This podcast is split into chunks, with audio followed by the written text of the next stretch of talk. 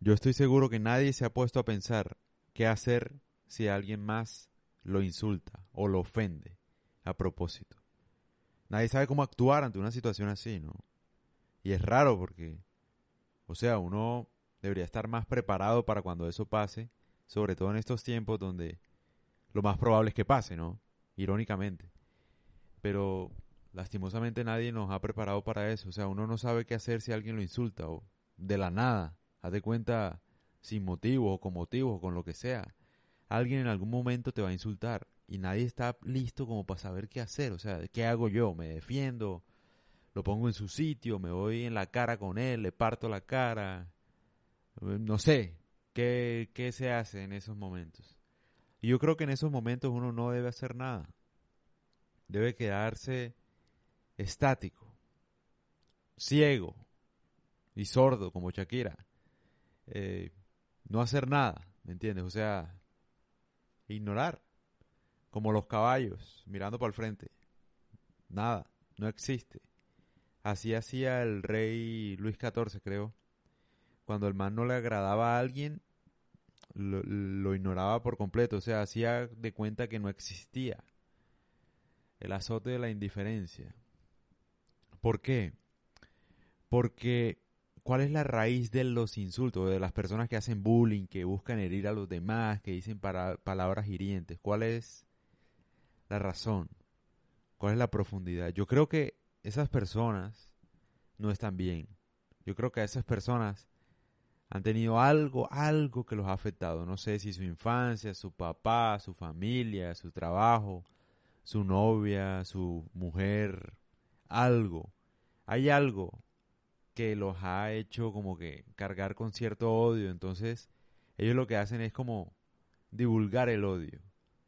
Porque ellos no se preocupan solamente por ofender, ellos quieren hacerte sentir el mismo odio que ellos sienten a diario. Esa es mi conclusión. O sea, el propósito, por ejemplo, de un racista no es solo decirle negro u ofender al negro y ya. El propósito es hacerlo sentir que sienta odio, que sienta el mismo odio que ellos sienten por algo que les pasó. Y siento que esa es la razón. Entonces lo que uno debe hacer con esa gente es nada. Es más, me da pesar. Porque si alguien está realmente bien en la vida, no se toma el tiempo para insultar a los demás. En nada, ni en Twitter, ni en ningún lado. A no ser que sea jodiendo, mamando gallo, que parezca real pero no sea real. Pero de resto, o sea, es que tomarse el trabajo uno pa insultar, decirle tal cosa, o sea, estar pendiente de lo que hace, no sé, que veas a alguien caminando y le digas, uy, gorda, gordo, o lo que sea. Yo creo que si uno está bien en la vida, si uno tiene buen trabajo, una buena familia, o está bien enfocado, uno no hace eso. Si uno está feliz, uno no insulta a nadie, ni ofende a nadie. Esa es la verdad. Tal vez el mundo está hecho mierda, es por eso. Todo el mundo está mal, ¿no? Porque están en un trabajo que no les gusta, porque tienen una mujer que no les gusta, porque quisieran estar solteros y están casados, porque quisieran estar casados y están solteros, porque no les alcanza el salario, por la misma envidia, por lo, de, lo que los demás tienen, o bueno, por lo que sea, por la razón que sea. Yo creo que alguien feliz no insulta. Esa es la verdad. Como bien dije en un podcast anterior, juzgar es natural, yo creo que juzgar es muy natural. O sea, yo creo que todo el mundo juzga. Eso sí es verdad. Todo el mundo habla, dice tal cosa, habla de tal otra, de tal persona, de lo que sea. Lo importante es, primero, uno no, no criticar tanto al individuo, sino a la situación del individuo. Para uno librarse de, de esa sensación de querer juzgarlo todo. Que eso lo voy a hablar en otro podcast.